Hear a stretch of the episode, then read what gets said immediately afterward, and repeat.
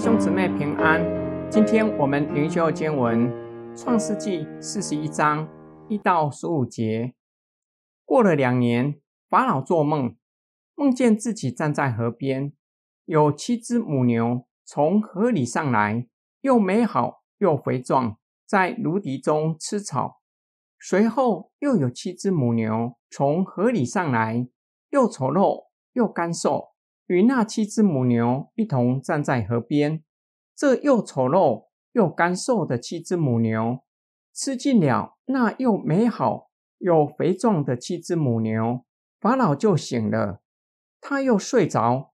第二回做梦，梦见一颗麦子长了七个穗子，又肥大又佳美。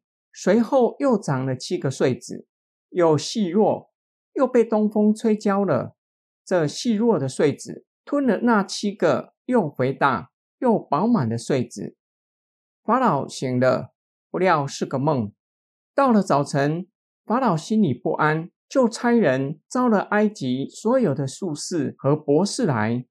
法老就把所做的梦告诉他们，却没有人能给法老圆解。那时，九正对法老说：“我今日想起我的罪来。”从前法老恼怒臣仆，把我和善长下在护卫长府内的监里。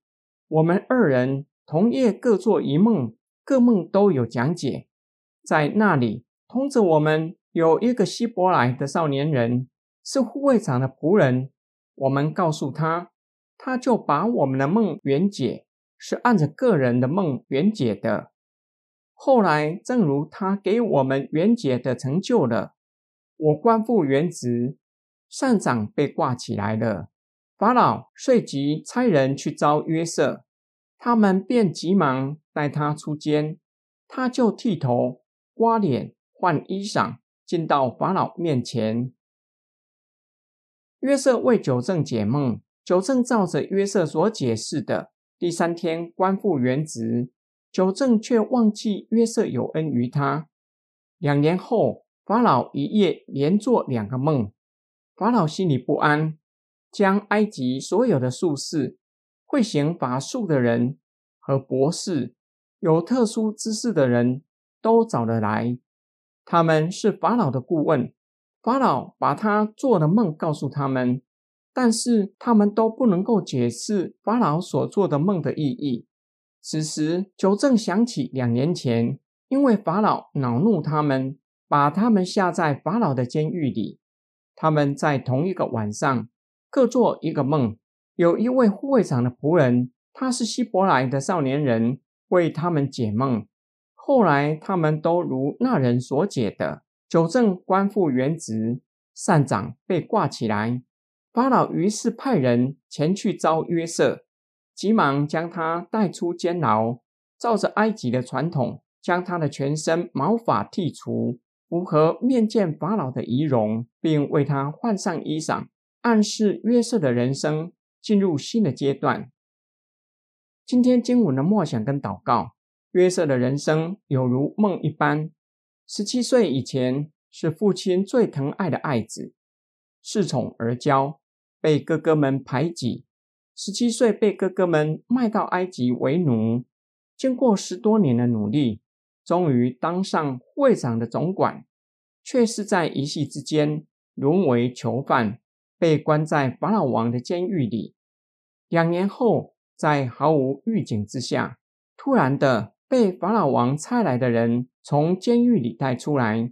不知道约瑟会不会非常的惊吓，以为发生什么大事，是不是要被拉出去砍头，还是心里十分的笃定，深信机会已经来到。约瑟的人生若不是如梦一般，却是与梦有很深的牵连。他的梦虽然不是被卖到埃及的主因，至少是其中的原因。在法老王的监狱里，遇到法老王的九正和善长，又为他们解梦。两年后，又因为法老王做了两个奇怪的梦，给他出监狱的机会，让他站在法老王的面前解梦。约瑟历经一连串的波折，明白当年所做的不是白日梦，而是有意义的。神透过太阳、月亮和十一颗星向他下拜的梦，是要启示他将来会站在法老王的面前。根据古埃及文献，太阳是法老王的右眼，月亮是他的左眼。尽管约瑟的人生如梦，遇到许多的波折，甚至非一般人所能够想象的，但是上帝是全地的主。他早已经知道将来会发生的事，早已显明，只是约瑟一时不明白神的旨意。监狱是通往法老王座前的道路，在约瑟毫无预备之下，神将他从粪坑中提升到高位，树立在法老王的面前，将难解的梦向法老王解明。无论我们的人生如何的波折，上帝会带领我们。并且早已经预备好恩典，只是我们有属灵的智慧，明白神的作为，并且以信心领受恩典吗？我们一起来祷告，爱我们的天父上帝，感谢你顾念我们，看见我们的苦情，听见我们的祈求，不断的指教我们，叫我们能够明白你的计划。感谢主赐给我们信心。让我们可以凭着信心领受恩典，靠主面对不容易的环境，并且让你的计划成就在我们的身上，也透过我们成就在他人的身上。我们奉主耶稣基督的圣名祷告，阿门。